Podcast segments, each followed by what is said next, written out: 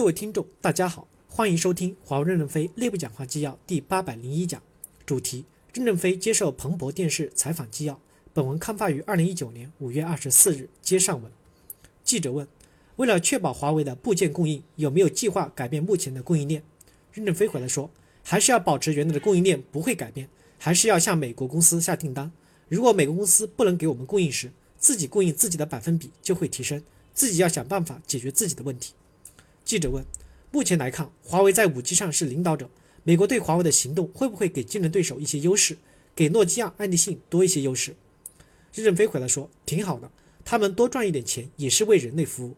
诺基亚、爱立信都是很好的公司。当年在欧盟反倾销制裁华为公司的时候，第一个反对的是瑞典和苏兰和芬兰，可能是爱立信和诺基亚做了工作，我们相互之间从来都很友好，没有视为敌人，因此他们多来一点市场份额。替我们为人类社会多提供一点责任，有什么不好呢？记者问，在五 G 方面，领先竞争对手大概两年，这两年的差距会随着时间推移而减少吗？任正非回来说，当然了，因为我们被打得满翅膀都是洞，如果我们因此飞得慢一点，别人飞得快一点，当然可以追上我们。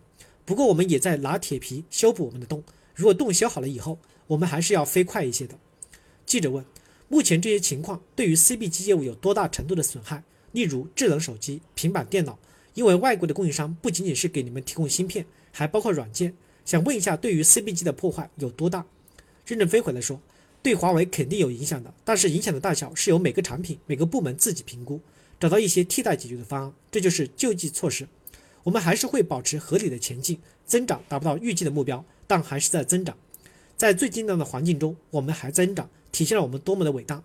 当然，我这个人这辈子从来。从未自吹过，只是在最困难的时候自己夸了自己一次。记者问：之前华为超过了苹果，成为世界上排名第二的手机供应商，第一季度手机销售额增长了百分之五十。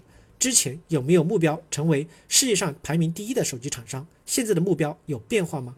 任正非回来说：苹果这么大，前两年我们变成了桃子，比苹果大一点点；过两年我们变成李子，比苹果会小一点，但还是可以给人们吃的，只是李子带一点酸味、苦涩。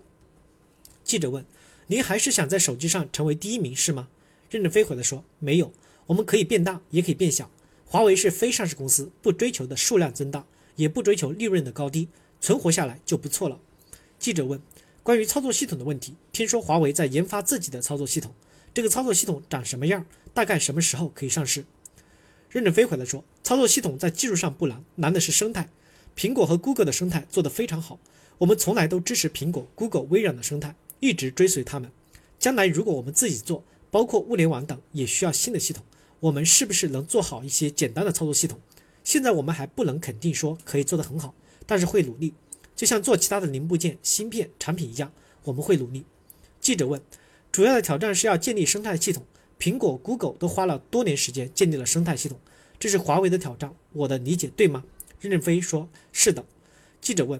有一些说法，中国北京方面可能会针对苹果采取一些报复性的行为。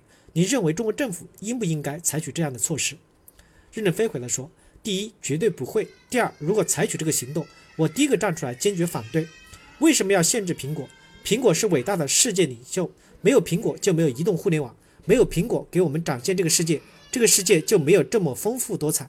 苹果是我们的老师，他在前面领着情境，我们作为一个学生，绝不会反对老师。如果有这个行为，你来采访我，我会第一个站起来发言，反对封锁苹果的决定。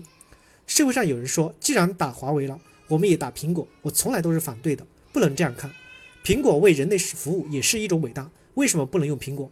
我家人中也有用苹果的，当然他们两种手机都有用。记者问：这种民粹主义、民族主义会让你觉得担忧吗？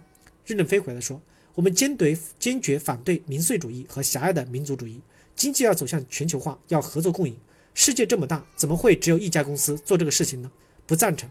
即使我们真能做到第一，也要和大家团结在一起，为人类共同服务，而不是自己去服务。感谢大家的收听，敬请期待下一讲内容。